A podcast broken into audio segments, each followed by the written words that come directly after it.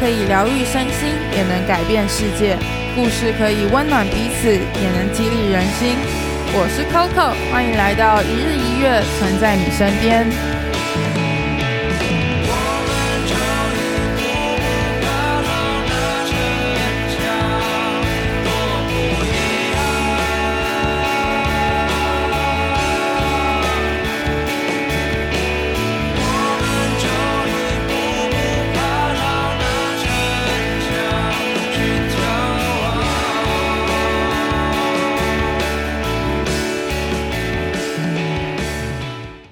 大家早安，我是 Coco，欢迎回到一日一月，存在你身边。今天是星期一的胖咪创业集，我们一样是邀请到了 Odin，可是今天比较特别的是，我们会 focus 在存在音乐的实质上面的东西，不是他自己的心灵层面的成长。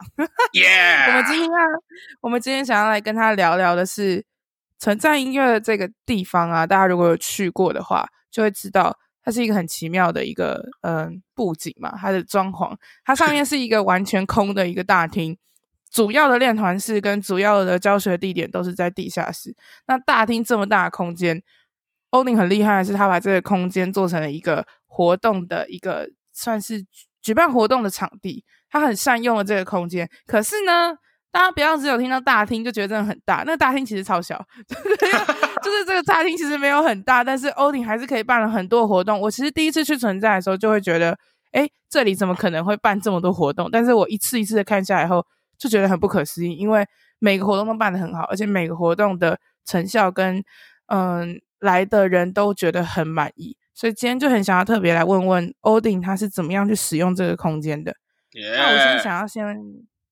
那我想要先问问你 啊，哎，请说，我今天比较亢奋，对。我也觉得，你当初为什么会想要有这个大厅呢？还是你是找到这个场地后才发现，哎，可以这样使用？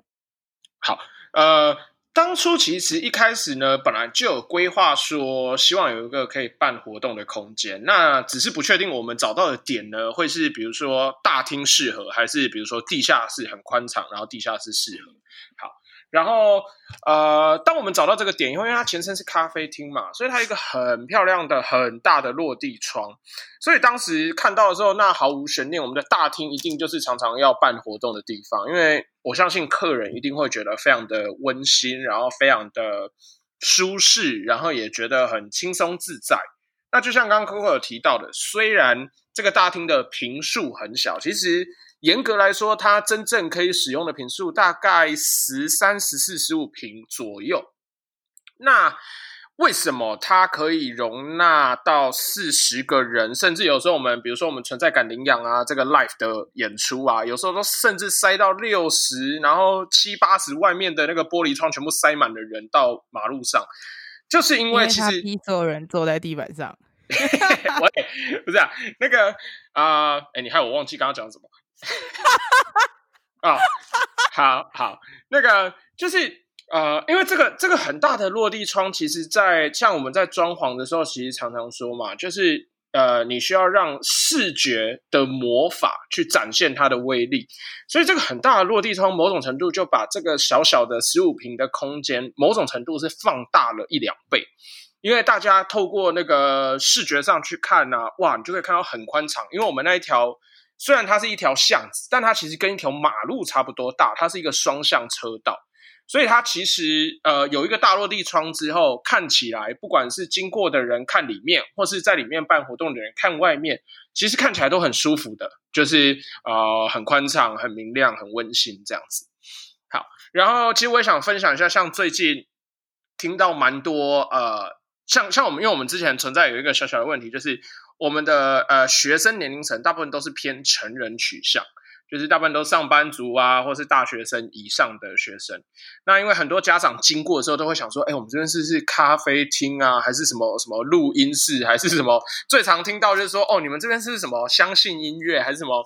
就是那种什么艺人经纪公司啦，就比较不像音乐教室。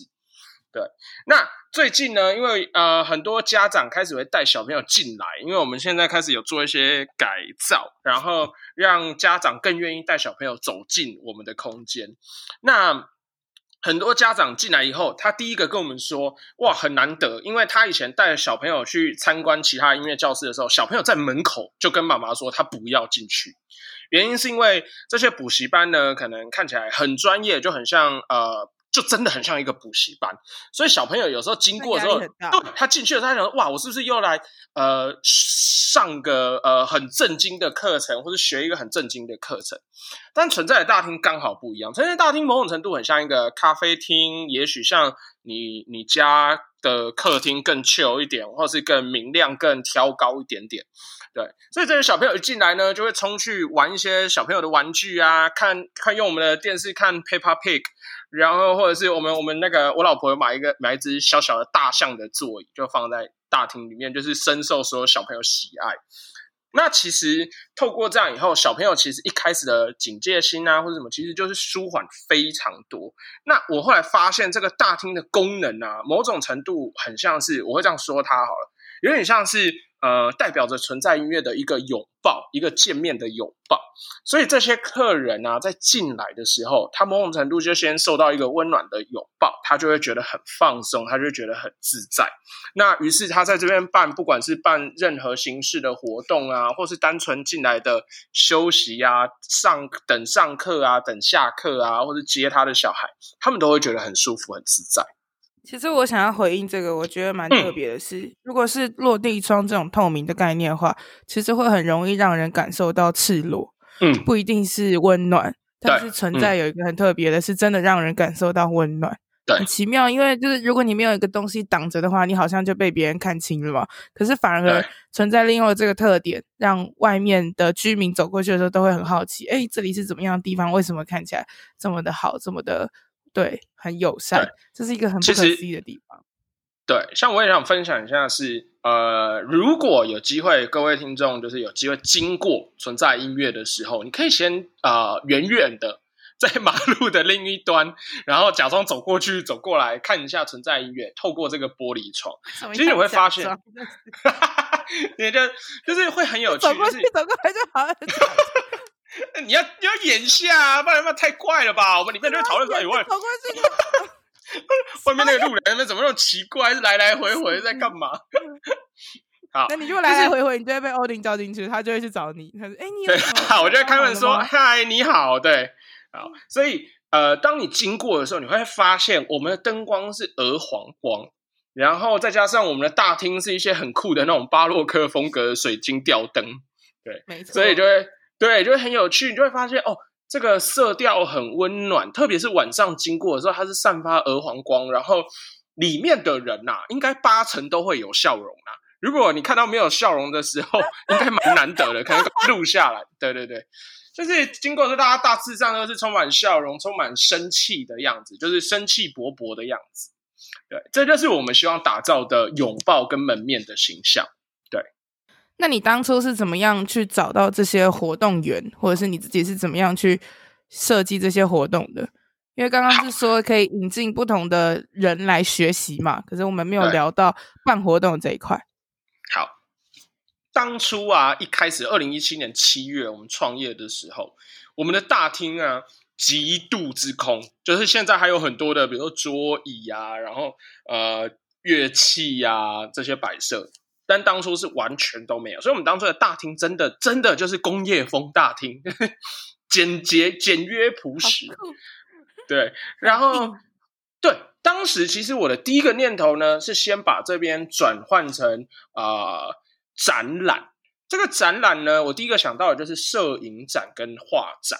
所以当时我就邀了我的那个有一个摄影师的好朋友，他叫 Oliver，他很常帮乐团或是一些精品业或百货公司去拍啊、形象照片。那当初存在的第一波形象照也是请他拍的，所以当时我就请他呃选了大概十几二十张的照片吧，然后输出，我们就花钱把它输出，然后贴在我们的纯白的墙上。哎，这边也跟大家讲一下，我们这边的墙。总共有两面，一面呢是超大的纯白墙面，然后另外一面就是电视的电视墙那一面，所以我就把这些所有的画都放在纯白的墙面上去做展览。那那也是我们第一次的尝试去做展览，真的非常非常阳春。那但是这也是学一个经验。那当时本来本来很天真的预期说啊，我办一个展览，哎，好歹一天也会有呃十个人进来看吧，对不对？然后，包括我们之后还有办一些画展哦。我们这个展览持呃举办了三四个，然后持续了大概有快三个月吧。那各位各位听众跟 c o 可以猜一下，这这几个展总共加起来有多少人看过？这其中的展哦，还包括某某大学的某设计系的展哦，对，他们的毕展。因为他们在中南部，然后他们就有放到台北来办展，对，然后大家可以猜猜看，我们猜高还是猜低？随便啊，你就猜一个，你就猜一个 数字啊。嗯，你是说总共一个活动？总共不是，就是这这这三四个活动，对，这这前前半年好了，前半年对办这些展的效益，大家猜来了多少人？两千人吧。好。好，两千人。那其他观众呢？好，OK。你要你 要 cue 他们呢？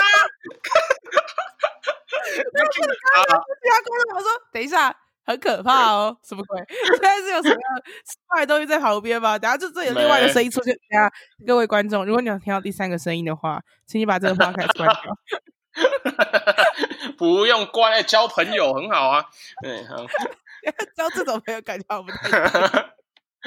好，就继续讲快点。我我跟大家分享一下哦，这这些这前半年这些展啊，加起来绝对不超过一百个人，绝对。你看有多惨，有多惨。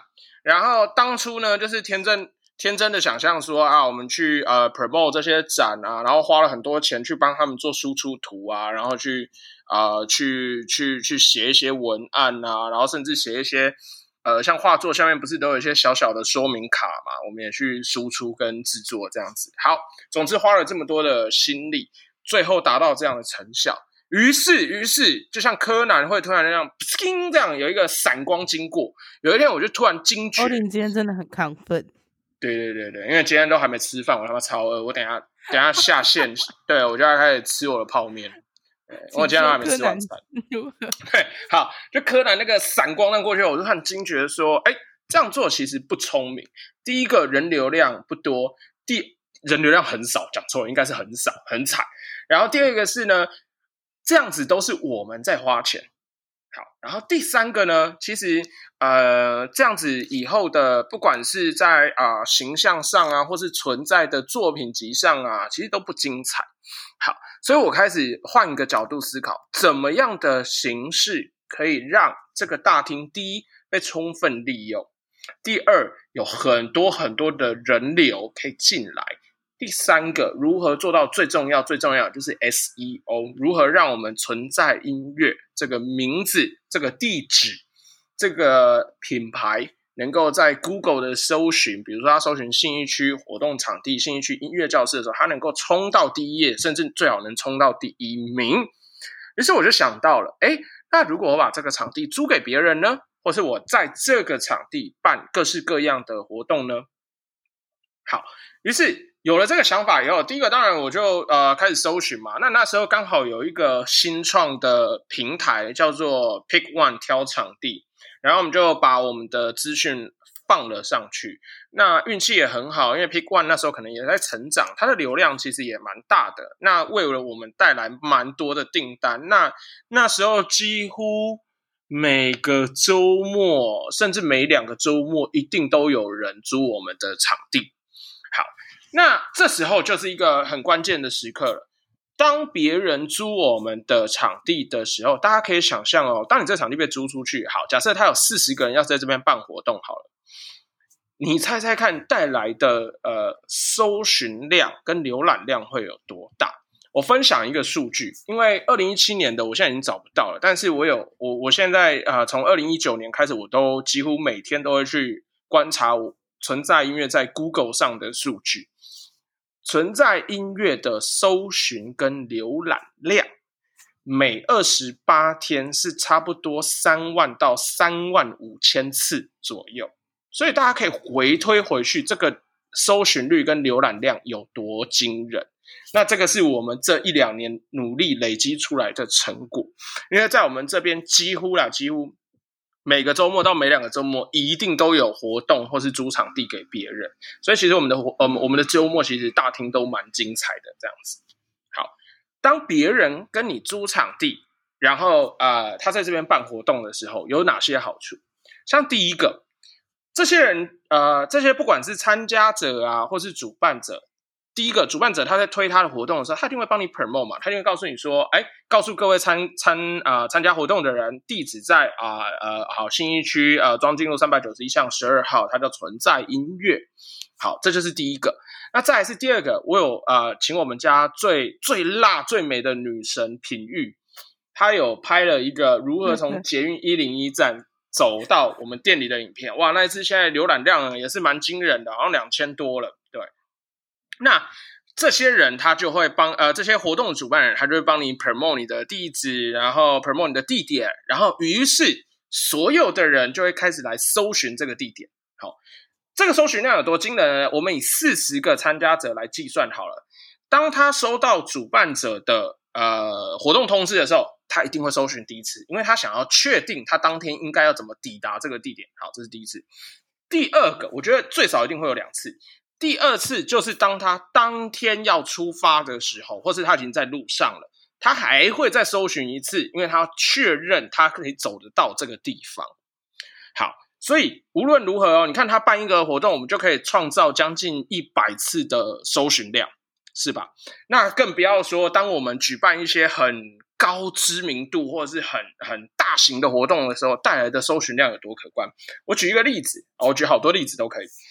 第一个，像比如说，呃，比如说，单，变变什么？你讲不出来是不是？那叫什么？单单单口单口相声哦，没有了。对对对，飞到飞到。我举几个例子，我举几个例子，比如说，呃呃，比如说我们那时候有幸跟颜社一起合作，利友王有一场发片场，就在存在音乐，呃，做做演出，那。像那一次带来的呃浏览量跟搜寻量就非常惊人。好，第二个，我们也常跟一些网美合作，网美其实很常办一个活动叫做二手拍，他就是卖他的二手衣服。好，网美的二手拍啊，平均，因为他们通常都会包六日或是包五六日这样两三天这样整个包店。通常来说，网美二手拍的呃来客量。大概会抓落在五百人次到一千人次左右。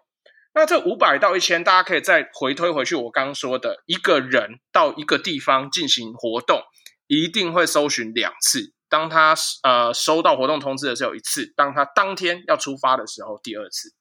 好，所以创造的这些流量都非常惊人。那再来，我要分享最后一个是。存在一个最特别、最特别的地方，就是我们跟很多的韩团后援会其实都还蛮不错的。好，大家一定很好奇，韩团后援会跟存在音乐有什么关系？好，存在音乐呢非常支持，就是韩团的后援会来举办各式各样的活动。曾经呢，最常举办的就是相片展，这个是最常举办的。第二个可能会是，比如说某个团员的生日会。因为他们要庆祝那个团员生日，所以他就会包场，然后来我们店里呃吃吃喝喝啊，然后像是粉丝之间的交流啊。韩星当然本人不可能到场啦，但是就是粉丝之间，台湾粉丝之间自己的交流，然后他们呢也会去跟韩国那边拿授权，就是他们可以制作一些输出物啊，制作一些小礼物啊，然后贩售门票给台湾的粉丝这样子。那也有可能办一些单纯的后援会的定定期的聚会啊，这些呃韩团的后援会啊，为我们带来的人流量跟曝光量是最惊人的。每次的活动其实大概都抓两百到五百人之间参加左右，它不是一次性的啦，因为我们店里也塞不了这么多人，它是整个六日，然后从早上十点到晚上十点这样陆陆续续一直来，一直来，一直进出这样子。所以，透过别人租场地，呃，透过这些活动主办人、主办单位，为了为我们创造了非常巨大的流量、曝光量以及知名度。同时，我也每次都在跟我的团队说，当别人在举办活动的时候，他们就是你最好的 mentor。为什么这样说？不管这个活动的大小，不管这活动的形式、内容，都有值得你学习跟借鉴的地方。他们一定有办得很棒的地方，诶，比如说之前报道的时候，我们曾经没有想过可以用哪些招数，诶，我们不知道门票原来也可以有这样的招式去玩，哦，原来票价可以这样定，然后会蛮有趣的，哦，原来 VIP 席可以这样去规划。好，再来，如果他有办得不好的地方，我们也可以参考，比如说。客人一进门的时候，我们应该在什么样的时间点，用什么样的音量，用什么样的话术去欢迎他，客人才会觉得呃窝心，而不是被吓到，或是觉得哦你们好冷漠之类的，就是或者是打招呼打得有气无力。好，那很多的行政流程上，我们也可以去参考，比如说报名表应该怎么写，报名表的内容应该有哪些啊、呃、资讯。这样到时候，呃，所有参加者在报到的时候最没有争议。好，比如说，呃，我们可能透过活动通的 App，它有一些 QR code 就可以直接扫电子票券，还是有些会先买一些实体票券，还是当场报名字、电话、身份证就可以领啊、我们制作很特殊的票券，这个都是蛮有趣的地方。我们之后呢，也把这个学到的东西呢，很妥善的应用到了我们后来的所有的 KOL 的活动，这是我们自筹的活动。那今天的分享就先到这边。我们今天听了欧林他是怎么从一开始去架构这个大厅的使用，到后来他租借给别人学到的各种的方式。下礼拜他会分享他是怎么样内化这些方法，然后应用在自己办活动的身上。存在音乐真的有很多很不可思议的活动，下礼拜的分享也很精彩。那我是 Coco，我们下次见喽，拜拜。看着你的眼睛